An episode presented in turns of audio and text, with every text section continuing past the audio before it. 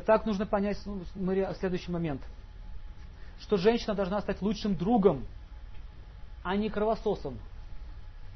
Она не должна своего мужа делать а, спонсора, как многие пишут в объявлениях. Ищу спонсора, с квартирой там то и это. Она не ищет себе мужа, она ищет спонсора. Кстати, многие женщины поэтому замуж не могут выйти. Во-первых, они хотят себе кого? Рабочего бесплатного. Как говорят, вот у меня в деревне, вот у меня крыша разрушается. Плохо без мужика, мужика надо. Ей нужен мужик, ей не нужен муж. Мужика и получит. И она получила этого мужика. Пришел там один пьяненький, и все, крышу ей за бутылку чинит. Нет проблем.